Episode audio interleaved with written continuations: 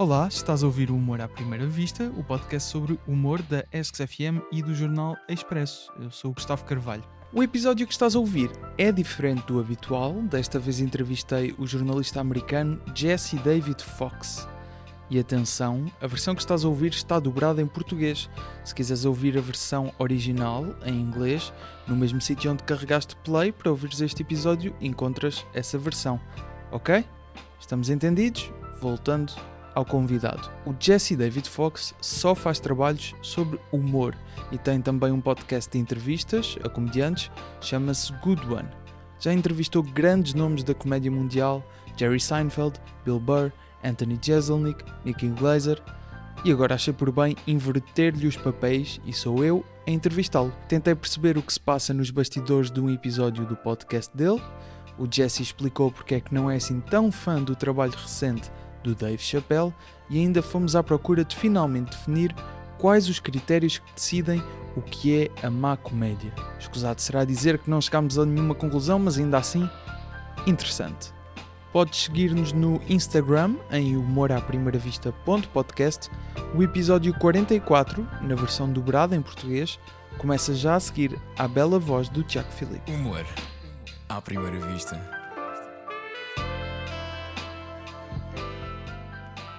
My perspective on preparing for an interview, I believe it's similar to yours. Acredito que a minha perspectiva sobre preparar entrevistas é semelhante à tua. Acho que acontece de forma natural, porque ouço o podcast e o conceito acaba por ser o mesmo. Queria navegar por todo o processo de fazer um episódio. Vamos começar por agendar convidados. Fazes algum tipo de pesquisa sobre o convidado antes de marcares um episódio? Not necessarily. I'd say 90% of the time I don't because não necessariamente. Diria que 90% das vezes não. Não faço pesquisa porque vou agendar um episódio com um convidado. Faço pesquisa de forma natural porque estou constantemente a consumir comédia suficiente. A não ser que alguém me recomende um convidado que não conheça e eu confio suficientemente nessa pessoa para ir ver o trabalho do convidado. Na maioria das vezes, baseio-me na minha experiência com quem me recomenda ou na sua reputação. Se me sugerem alguém que eu não conheço e fico curioso, vejo uma atuação num programa de late night show ou algo do género. Eu não tinha ouvido falar na Taylor Tomlinson, por exemplo. Foi-me sugerida por causa do espetáculo a solo dela na Netflix. Eu estranhei, como é que alguém que eu não conheço vai ter um espetáculo a solo na Netflix? Vi uma atuação de 5 minutos dela, gostei e decidi que a ia receber no podcast. Quando estava a pesquisar sobre ela, descobri que era bastante mais interessante do que estava à espera. Percebi que aquilo era bom o suficiente. Obviamente estou a tentar perceber aquilo que fazes e como é que eu faço. No fundo, esta entrevista é uma masterclass. Vamos ver. Toda a gente deve ter um processo que funcione para si. Here in Portugal, it's I believe it's more difficult because mas acredito que aqui em Portugal é mais difícil, porque são poucos os comediantes conhecidos e é muito mais difícil ter acesso às atuações de cada um, porque não há muitos que publiquem atuações de stand-up online.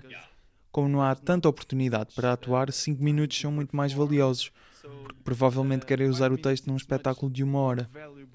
Quantas pessoas trabalham no podcast? Tu e mais pessoas, certo? A, sh a show of one hour probably.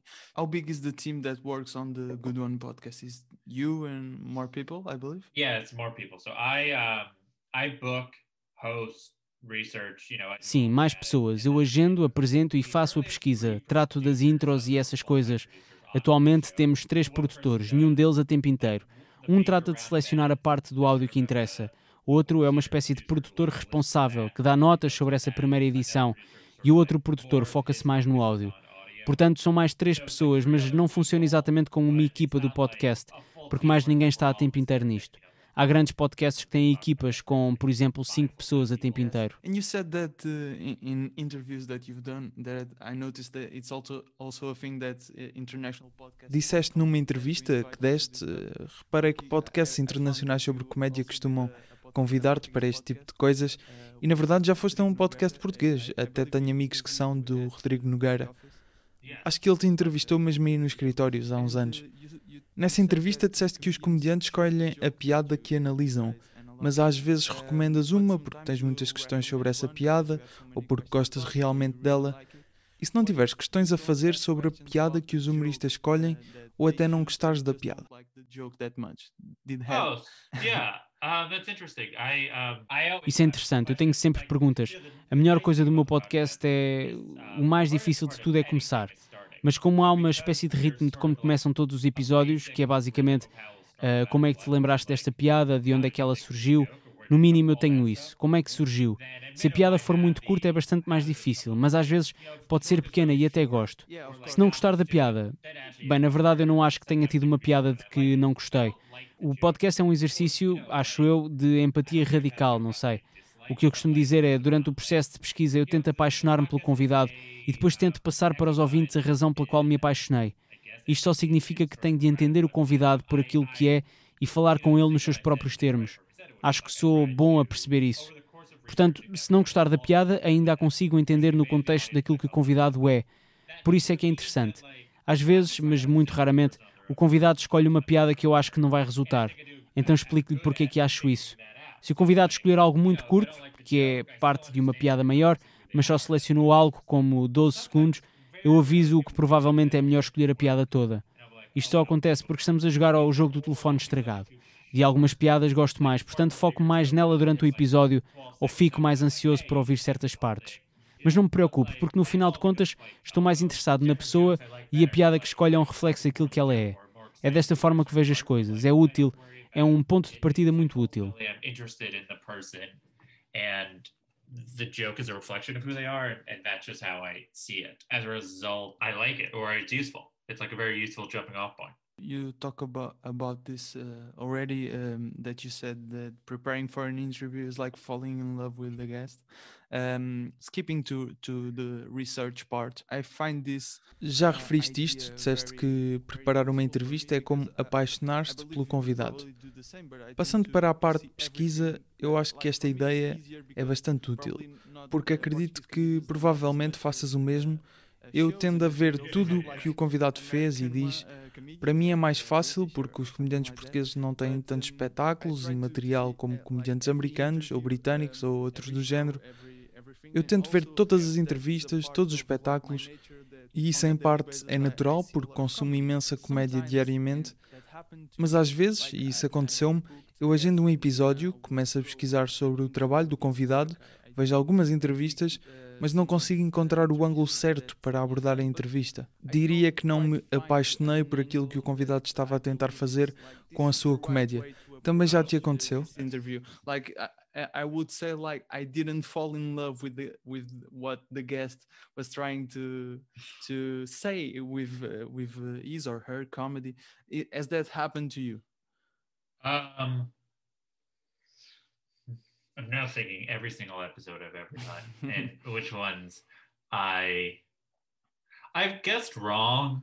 Estou a pensar em cada episódio que já fiz e aquele em que eu já adivinhei erradamente. Ou até acertei, mas estava errado no quão bem o convidado ia conseguir falar sobre a sua comédia. Mas aquilo em que tenho melhorado é em tentar pensar de que forma é que esta pessoa gostaria de comunicar-se. Algumas pessoas eu sei que são muito protetoras e devido a isso eu vou ter um tipo de comportamento. Outras pessoas gostam muito de fazer uma performance, mesmo não estando em palco. Isso é aquilo que eu quero captar. Acho que muitos entrevistadores, especialmente com comediantes, tentam que o convidado fique preso naquilo que é. Perguntam todas as mesmas coisas. Eu tento não o fazer. Portanto, se eu sei que uma pessoa vai agir de certa forma, tento antecipá-lo e colocar as perguntas de que o convidado gostaria. Ou melhor, coloco-as da forma que eu acho que eles vão gostar. Acho que com certas pessoas dá para explicar mais as coisas. Outras pessoas estão dispostas a falar de assuntos pessoais logo à partida. Outras nunca o vão fazer. Eu consigo sempre ter isso em conta. Então parei de ficar desiludido. Acho que isso acontecia-me quando não corria da forma como eu queria. E agora penso mais em para de pensar naquilo que querias, tenta perceber aquilo que eles querem. Acho que todos os episódios são um sucesso, em certa parte. Há alguns que acho que não são, mas que não vou nomear porque não era justo para o convidado.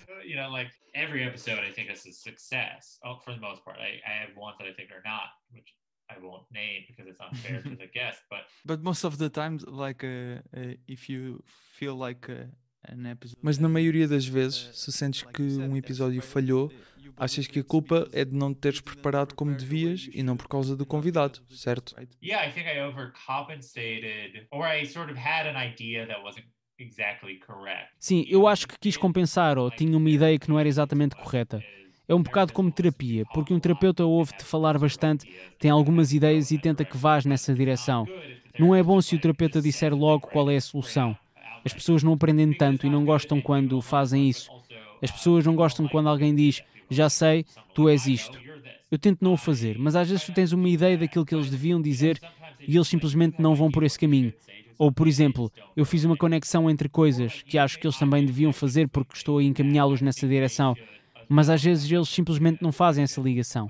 Talvez porque não estejam presentes, ou a minha ligação seja estranha. E às vezes eu faço a ligação por eles.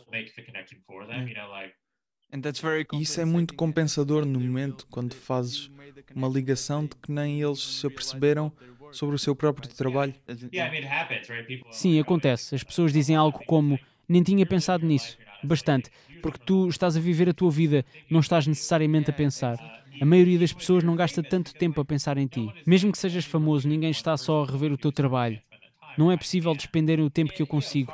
E é difícil quando as pessoas já foram bem entrevistadas antes. Algumas pessoas são sempre boas a ser entrevistadas.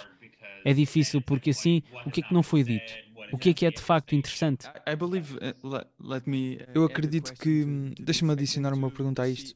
Um, eu tento ver tudo, às vezes não consigo porque há demasiadas coisas. Tu fazes o mesmo? Eu costumava fazer isso. Deixei de querer saber quando percebi que as pessoas dizem sempre a mesma coisa. E era um desperdício do meu tempo. Eu apercebi-me de que, sabes, depende da pessoa. Não sei, por exemplo, quando preparei a entrevista ao David Sedaris, preparei-me imenso, porque primeiro o David Sedaris tem imenso trabalho que eu senti que era necessário consumir. Não li todos os livros dele. E ele já deu bastantes entrevistas boas. E normalmente diz coisas diferentes. Muitas pessoas mais novas dizem mais ou menos a mesma coisa em todas as entrevistas. O que é ok.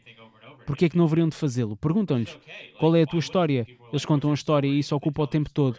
Eu comecei a perceber-me de que posso consumir isso tudo, mas estou a perder muito tempo a preparar-me. Eu de facto estou a obter informação, mas no final de contas passo dois dias a pesquisar sobre uma pessoa e o importante é o que é que o meu cérebro acha interessante sobre ela. Decidi que tenho dois dias para pesquisar e um dia para escrever as perguntas. É a minha regra. É algo que decidi implementar recentemente para gerir o tempo. Caso contrário, teria uma semana para pesquisar e simplesmente não preciso desse tempo todo. Mas como teria uma semana, ia preenchê-lo com pesquisa. Não tenho esse luxo. Tenho de fazer outras coisas. O mais importante é mesmo quantas ideias consigo ter sobre uma pessoa durante dois dias. Mesmo no último episódio com o Brian Regan, que tem imenso trabalho, eu consumi tudo. E foi útil porque consegue-se perceber um arco narrativo. Mas as pessoas não têm assim tantas coisas diferentes a dizer. Acabam por dizer sempre a mesma coisa. But I, I believe like some interviews, uh, most interviews probably they say the same thing, obviously because they are asked the same things. That yes, that yes. just a, a, lot of interviews are, are unprepared, and I feel like um, Sim, mas acredito que na maioria das entrevistas provavelmente digam a mesma coisa porque lhes perguntam a mesma coisa. Muitas entrevistas não são preparadas. E eu acho que é um bom ponto de partida para perceber aquilo que o convidado diz sempre. E na tua entrevista, quando colocas uma questão, começas por dizer: Tu disseste isto e, portanto, levou-me a pensar nisto e quero perguntar-te sobre esta outra coisa. Mas no meu caso, por exemplo, vamos supor que tinha sete entrevistas para ver sobre um convidado. Vi ou ouvi todas as sete e ele disse a mesma coisa em todas. Basicamente acabei de desperdiçar 10 horas. Acho que às vezes funciona e outras vezes é apenas um desperdício de tempo. Ainda estou a tentar encontrar um meio termo. O próximo passo é entrevistar. Eu vi na entrevista ao Jerry Seinfeld e na do Bo Burnham, porque há vídeo em ambas. Sim, da Vulture. Exatamente. O vídeo é da Vulture Festival, certo? Uh, Sim, que já agora eu planeei, apesar de não estar relacionado com o que estamos a falar. Eu reparei que tens as perguntas escritas num papel. Quanta liberdade te dás para alterar a ordem das questões e criar novas? Eu penso nas questões na ordem que acho que a conversa vai fluir e baseio-me na forma como os convidados falam, na forma em que as conversas supostamente fluem e no facto de uma ideia levar a outra. Tenho tato para isso e para o ritmo do arco narrativo da entrevista. É tentar criar uma narrativa. yeah, so I because I'm trying to it's it's going in order because I I'm imagining that's how it's going to work and Sim, vai por ordem porque eu imagino como é que vai funcionar e que falar de um assunto vai levar-me a outro assunto e a outro assunto. No entanto, eu não tenho controle sobre as pessoas que entrevisto. Portanto, se lhes fizer uma pergunta pequena, às vezes do nada eles estão noutra parte da entrevista. Aí eu tenho de decidir. Salto para onde eles estão nas minhas questões ou digo algo como vamos falar disso depois, mas antes queria perceber isto. É preciso perceber no momento se o ouvinte tem o contexto suficiente para saltar na conversa. Às vezes também falam de algo não relacionado, mas ainda assim interessante. Fica dependente do tempo que tenho, de se vale a pena ou não falar sobre isso e continuar a não ser interessante. Às vezes acho que tenho tempo suficiente e então vamos por aí. Acho que com o Hannibal Buress falámos muito sobre Brooklyn e eu achei, talvez isto chegue a algum lado, mas no fim não. Achei que o melhor era cortar tudo. Não chegámos a lado nenhum. E depois, durante a entrevista, tenho de tentar estar presente. Se alguém diz algo inesperado e pouco comum, eu quero ter a certeza de que estou atento. Com os episódios ao vivo, especialmente, acontece sempre algo. De alguma forma, tens sempre perguntas a mais e a menos.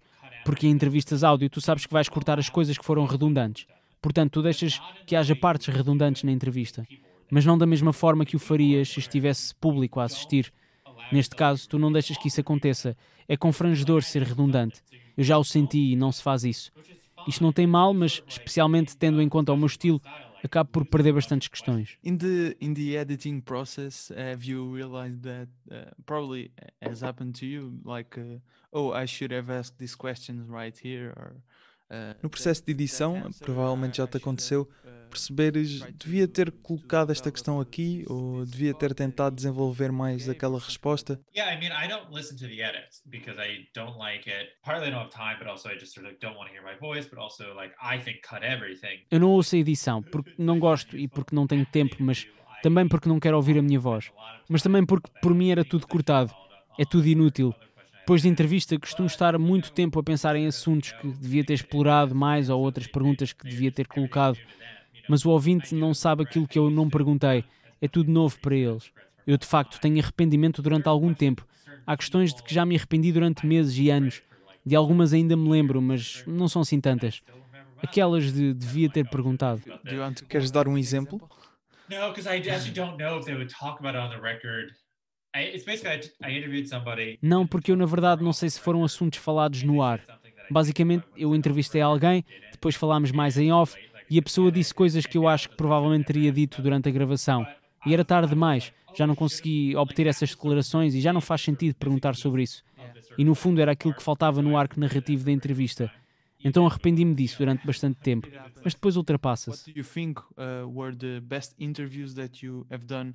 Quais é que achas que foram as melhores entrevistas que fizeste? De um ponto de vista técnico, não é aquela em que o convidado contou a melhor história, não é isso. De um ponto de vista técnico. you know, people ask versions of this, and I'm, it's impossible for me to. I like a lot of them. I mean, like, I really thought the Burt Kreischer one really worked. As pessoas perguntam versões disto e é impossível para mim. Eu gosto de muitas delas. Acho que a do Burt Kreischer funcionou muito bem, tanto para o formato do podcast como para onde a conversa foi ter. Mas não tenho a certeza de que o final tenha ligado tudo da forma que eu queria. O episódio do Danny McBride foi exatamente aquilo que tinha pensado. Às vezes acho que sou um jogador de ténis que tem a capacidade de jogar a um nível alto, mas a maior parte das vezes só estou a bater nas bolas. Com o Danny McBride estávamos a bater as bolas com muita força um para o outro.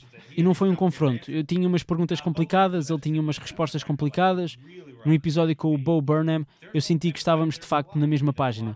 Mas há muitos em que senti que de facto chegámos a algo. O episódio com o Hassan Minaj foi em cheio. Tudo sobre ele. O episódio com a A.D. Bryant, o episódio com a Cecily Strong. Eu recomendo imenso o episódio com a Nikki Glazer o episódio com o Ali Sidi, que foi muito fixe. Este último com o Brian Regan também. são todos bons. Não são todos bons. É mais fácil para mim dizer aqueles em que não cheguei onde queria. Mas achei que o episódio com o Mosh Casher é a razão pela qual fazer pesquisa vale a pena. Estava preparado, sabia coisas muito específicas sobre a opinião dele sobre o público e coisas do género. Senti que realmente houve ali uma conexão entre vários pontos. Acho que o segundo episódio que fiz com o meu Sketcher é mesmo a resposta à tua pergunta. Pelo menos o final foi em cheio. Ok. So I have a, a long question here. As I said, I have listened to, to some of the, the interviews you did, and I, I started to think uh, more about something you you said because uh, I did some some like uh, reviews. I wouldn't even call call them that, but I did some reviews about the shows of uh, Portuguese comedians. Ok, tenho uma pergunta longa para fazer. Como disse, ouvi algumas das entrevistas que deste e comecei a pensar mais sobre algo que disseste, porque há uns tempos fiz uma espécie de reviews sobre os espetáculos de comediantes portugueses, mas nem lhes chamaria reviews. Só que nunca me senti muito bem na posição de alguém que julga o que é boa ou má comédia. É óbvio que tenho as minhas preferências e sei que não és um crítico de comédia, mas também costumas pensar sobre este assunto. E o que disseste foi: às vezes, mesmo que o público esteja a rir, não significa que o comediante está a fazer um bom trabalho. Está a fazer o seu trabalho, mas não significa que esteja a fazer um bom trabalho. Então comecei a pensar da seguinte forma quando abordo o trabalho de um humorista: se tens público, és um comediante engraçado, mesmo que eu não te ache engraçado. E tendo isto em conta, também disseste que avalias o trabalho de um humorista pelos seguintes critérios: quão diferente és dos restantes, quanto da tua perspectiva e visão é que consegues articular e quanta perspectiva e visão é que tens. Eu disse isso, muito bom, não me lembro. It was on, sim, foi no podcast You Made It Weird com o humorista Pete Holmes. Fixe, é ótimo que tenha dito isso. Está exatamente correto. I really think this is a, a good way to, to approach a, a comedian's job. But I struggled uh, with with some things like um, I believe that uh, some comedians um, and I really I believe that, but I, I, may be wrong. That some comedians just just like the the jokes they're telling. I, I believe that not everybody is thinking like um, about a vision or. Eu acho que é mesmo uma boa forma de abordar o trabalho de um humorista. Mas há algo aqui que me faz confusão. Eu acho que há comediantes, e eu acredito mesmo nisto, apesar de poder estar errado, acho que há comediantes que apenas gostam das piadas que contam. Acho que nem todos pensam numa perspectiva ou num propósito artístico no stand-up que fazem. E gosto destes critérios, mas para uma atuação de 15 minutos é difícil de perceber exatamente qual a visão do comediante, ao contrário de um solo na Netflix. Não sei, eu meio que concordo com estes critérios, mas há algo aqui que me faz confusão. is maybe lacking in, in those three ways I I said that. And again, you know, people are interviewed and they just say things, and that yeah, yeah, does reflect course, my point of view. But I do think the thing that I don't articulate there is it makes it seem like all comedians have to be able to have answers about why they do everything they do and how they yeah. do it. And and I don't actually think that's necessary. I think that is not necessary at all for a comedian to be good. The truth is like a lot Acho que o que pode estar a faltar aí é eu disse isso e lá está, as pessoas são entrevistadas e simplesmente dizem coisas. Acho que o que não articula aí é que esses critérios fazem parecer que todos os comediantes têm de saber justificar o porquê deles fazerem o que fazem e como fazem. Eu, na verdade, não acho que isso seja necessário. Não acho que seja de todo necessário para um comediante ser bom. A verdade é que muitos artistas, de todos os tipos, não só comediantes, têm uma visão. Simplesmente têm. O que quer que seja, um instinto, um ponto de vista, eles simplesmente têm e não sabem porquê e não o fazem de propósito. Mas, por exemplo, o Bill Burr, quando ele é bom, o que é difícil para pessoas como eu, com um comediante como o Bill Burr, é que eu assumo que ele sabe o que está a fazer. Mas ele nunca o disse, ele não admite. Agora não sei, pode estar a mentir, o que é bastante possível. Eu entrevistei-o e ele tem um estilo de persona que mantém bastante. No entanto, parece irónico que ele se preocupe muito com a sua comédia. Não tenho ideia se ele admitiria que o que está a fazer é isto e que queria fazer aquilo. Só que há uma perspectiva articulada do mundo que é criada pela audiência dele e por ele também. Isso é especial ou o que quer que isso signifique. Nós, enquanto sociedade, especialmente hoje, uh, gostamos de génios que dizem porque é que são génios, mas há pessoas que simplesmente não são assim. Acham simplesmente que aquilo que fazem faz sentido e não estão a inventar. Acredito que literalmente acharam que aquilo era bom. E estas pessoas são mais interessantes do que as pessoas que sabem exatamente porque é que fazem o que fazem. São mais difíceis de entrevistar. Não acho que um comediante tenha de ser um bom entrevistado. O Tim Robinson tem dificuldade em explicar porque é que faz o que faz, mas há claramente uma perspectiva na comédia dele. É, é difícil. E é difícil definir quais os critérios que definem se um comediante é bom ou não. Yeah, because again, I think they all are. This is why I don't. I'm not a critic because I don't have desire to say things are good or bad, but I do. I I think there is a sort of like my my perspective or what I value, and there's certain things I find interesting. And doing the specials, the Patreon show, like we have to give some sort of rating at the end, and doing so has made forced me to decide what's my value system, like what I think Porque, novamente, acho que são todos. É por isto que eu não sou um crítico. Não tenho um desejo de dizer que as coisas são boas ou más, mas há certas coisas que eu valorizo e acho interessantes. Ao fazer o podcast The Specials, que é exclusivo para o Patreon, nós temos de avaliar e dar uma nota a solos de comédia. E isso forçou-me a decidir aquilo que eu mais valorizo, o que eu acho que é bom. E aí é somente avaliar o espetáculo a solo por si. O comediante pode ser bom, mas posso achar que o espetáculo em si não me diz nada, que é só uma coleção de piadas. No final de contas, eu quero sentir alguma coisa com um espetáculo a solo. Tu não tens de avaliar um espetáculo a solo da mesma forma, mas esta é a minha maneira de o fazer. Obviamente não existiam podcasts nos anos 90, mas não podia existir uma pessoa a entrevistar comediantes como eu faço nessa altura. Porque a ideia de levar a comédia a sério é um fenómeno com 10 anos, iniciado por pessoas que não são comediantes. Os comediantes estão mais abertos a falar sobre o assunto. Começámos a desenvolver vocabulário para falar da arte de fazer comédia. A comédia que tem de ser feita agora precisa de ser incrivelmente sofisticada, porque o público também é sofisticado. Porque cresceram com muito mais comédia para assistir do que qualquer outro público. Na maioria dos casos, não havia espetáculos de comédia disponíveis para assistir até os anos 70. Portanto, se cresceste nos anos 50 ou 60, tudo aquilo que conhecias de stand-up comedians era apenas 5 uh, minutos, ou às vezes áudio, mas não se sabe qual era o acesso que as pessoas tinham a isso. Talvez o teu avô te tenha falado sobre alguém, mas na maioria dos casos não existe uma relação com a comédia. Uma pessoa que tenha crescido na mesma altura que eu, ou mesmo um pouco depois, tem acesso a toda a história da comédia. Podes ouvir o Burt Williams e não gostar porque é de 1906, mas pelo menos conheces e achas interessante. Na altura eu não conseguia ouvir discos do Lenny Bruce, nem sei se quereria, mas de certeza que não ia conseguir. Uma pessoa que esteja a crescer agora consegue ouvir mais discos do Lenny Bruce do que alguém dos anos 80 ou 70. O nível de sofisticação está tão alto que nós exigimos que a comédia seja sofisticada e evoluída. Ainda há pessoas que querem que a comédia má exista porque não conhecem melhor, mas há uma grande parte do público que sabe melhor e quer que o comediante reconheça a história da comédia que lhe precede. How would you define what is uh, bad or bad comedy or wack? Como é que definirias o que é má comédia? What's bad? I mean, bad is cynical in its execution in so much as that it, it is taking advantage of the audience comedian relationship. I mean, at least we're talking about stand up, it, it's um, Má comédia é cínica na sua execução, aproveita-se da relação público ao comediante. Pelo menos quando falamos de stand-up. Ao saber que o público está ali porque quer rir, utilizam-se certos mecanismos preguiçosos que fazem o público rir apenas por rir. Não estão a rir porque é engraçado, mas porque há uma certa inércia. E há comediantes que se aproveitam disso e acham que estão a fazer algo interessante quando na verdade só estão a manipular a dinâmica com o público. Acho que muitos comediantes, eh, este é o exemplo mais relevante, muitos comediantes dizem coisas claramente ofensivas, certo? Yeah. You know, there's a whole discussion of who defines what's offensive, but like ultimately they know it's offensive. That's why they're saying it. Like they're like, this is a thing that's charged. Really, they're not doing it because they're saying anything about that issue or free speech or speech.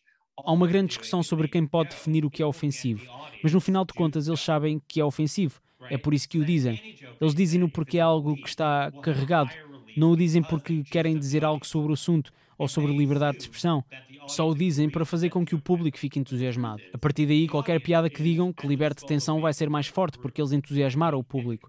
Eles assumem que o público concorda com a existência daquela piada, mas a verdade é que o público está ali enquanto parte de um grupo. E o comediante, a única coisa que fez foi manipular cinicamente o público. Não foi fazer comédia, nem ser artista. Não sei o que possa chamar aquilo que fazem, mas para mim isso é mau, é negativo. Há maus comediantes que apenas estão a começar. Isso não é importante. Eles não são confiantes o suficiente, não sabem como as piadas funcionam, não esticam as premissas o suficiente. Quando falo de má comédia, penso em pessoas que a subvertem. E estão estabelecidos? Sim, estão estabelecidos e subvertem o que há de especial na relação público-comediante. Talked a, a, bit about uh, Dave Chappelle in, uh, in some uh, podcast you made. You said that I believe you, you made the comparison between him and Chris Rock, like uh, in the uh, recent work of Chappelle. Not, not this. Uh, um... Falaste um pouco sobre o Dave Chappelle numa entrevista que deste. Fizeste uma comparação entre ele e o Chris Rock, tendo em conta o trabalho recente do Chappelle. Não, não estas últimas coisas que ele lançou sobre a Comedy Central, apenas os shows completos. Tu acreditas que ele não se esforça tanto como um comediante como o Chris Rock? O que é que te leva a achar isso? Sure, yeah. I mean, I think a lot of premises are.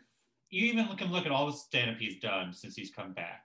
One of the specials feels like a person who's really worked very hard on something, and a lot of the rest feel like a person who's sort of like riffing on something. I think he's really good at the live part of being a stand up comedian. Sim, claro. Analisando os últimos espetáculos de stand-up que ele fez desde que regressou, há um deles em que se percebe que ele trabalhou arduamente. Acho que ele é muito bom ao vivo. Entende o público, percebe qual a sua posição relativamente a um assunto e consegue mantê-lo nesse estado de espírito. Ele é bom nisso. O problema é que ele é tão carismático em palco, tão naturalmente engraçado, que é demasiado fácil, então não tem de se esforçar. Acho que ele não consegue perceber bem aquilo que realmente funciona com o público fora daquele contexto. Ele não se preocupa com o facto de estar a gravar os espetáculos sabendo que vão ser vistos noutro contexto. Mas o público claramente gosta dos espetáculos dele, portanto a minha opinião não vale nada. Eu acho que tem as ideias muito pouco desenvolvidas. Há partes desinteressantes e a roçar o narcisismo. Ele mostra a sua perspectiva sem trazer nada de novo.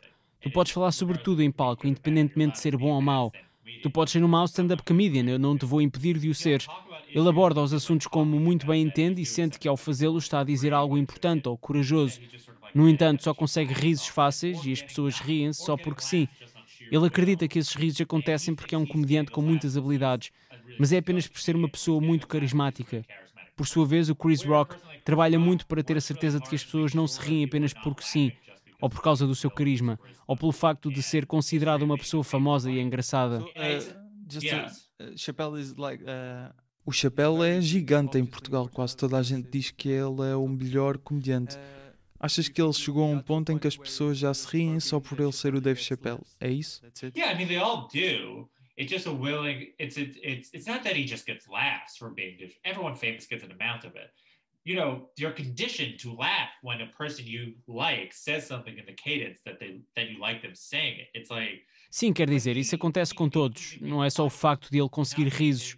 Quem é famoso tem sempre uma certa parte disso. Tu estás condicionado a rir-te de algo que é dito por uma pessoa de quem tu gostas, mas ele pode só estar quieto e calado, a criar tensão para algo e o público dá-lhe o benefício da dúvida por ser o Dave Chappelle. Nós simplesmente decidimos que ele é uma espécie de visionário, ou comunicador brilhante sobre certos temas. E não sei exatamente como é que isso aconteceu. Tem sido uma espécie de engenharia inversa, em que ele é tão bom simplesmente a falar que não te interessa o que ele diz quando não está a contar piadas. Como resultado, programamos o nosso cérebro para achar, bem, se é ok não nos estarmos a rir, então ele deve estar a dizer algo interessante. Mas não, ele pode dizer qualquer coisa. Quando ele apresentou o Saturday Night Live, disse que devíamos dar uma oportunidade a Donald Trump. E nós achámos que sim, que se calhar devíamos fazê-lo, mas nem ele próprio concordava com o que disse. Ele pode simplesmente dizê-lo. Parece-me injusto dizer que as pessoas estão sobre um feitiço, mas sinceramente acho que o público olha para ele no contexto da narrativa que ele próprio é. Para mim é muito mais fácil não o ver dessa forma, pelo menos quando está de facto a fazer comédia. Quando isso não acontece, acho que é mais claro para todos. Por exemplo, estes últimos vídeos que ele lançou. No, uh, the Comedy Central thing is a whole. I don't want to talk about yeah, it, but yeah. I can talk about the the George Floyd thing because I think the Comedy Central thing is a whole other can of worms. Because like the idea that he left comedy has made people think he's more noble than the comedians who didn't, and that is a trend that's happened throughout the history of comedy. Nem quero falar daquele da Comedy Central, mas posso falar sobre o que ele lançou a propósito de George Floyd, apenas porque acho que a questão da Comedy Central é muito mais complexa. A ideia de que ele abandonou a comédia deixou as pessoas a pensar que ele é mais nobre do que os comediantes que não o fizeram. E isto é uma tendência que aconteceu ao longo da história da comédia. Acha-se que o que de mais nobre um comediante pode fazer é não ser engraçado. E isto acontece porque há um sentimento enraizado de que a comédia é menos valiosa do que o drama. Atualmente, os comediantes têm de facto valor, mas parece-me que esse valor reside mais na capacidade de serem sérios do que na de serem engraçados. Há outras coisas sobre a comédia que acredito que o meu trabalho consiga ajudar a desconstruir. É que nós não valorizamos os humoristas pelo facto de serem engraçados. Terem piada é um acidente ou um complemento interessante. O melhor que têm é o resto. Acredito que há um verdadeiro valor social em fazer as pessoas rir, em literalmente fazê-las rir em dar-lhes o prazer dentro daquilo que é o pesadelo assustador da existência humana. É realmente uma ferramenta bonita e quero ter a certeza de que faz parte da conversa. Uh, Isso é de facto uma perspectiva muito interessante sobre o porquê disto acontecer.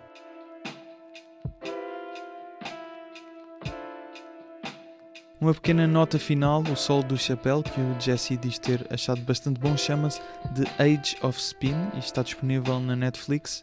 Espero que tenhas gostado. Podes seguir-nos no Twitter e no Instagram, basta procurares por Jesse David Fox e Gustavo Rito Carvalho.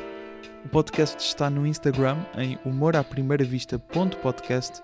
Passa por lá que partilhei alguns certos de coisas que acabaram por não ficar neste episódio. A dobragem foi feita por mim e pelo Ruben Tiago Pereira, jingles e genéricos do Luís Batista e do Ruben Freitas, com voz do Tiago Filipe.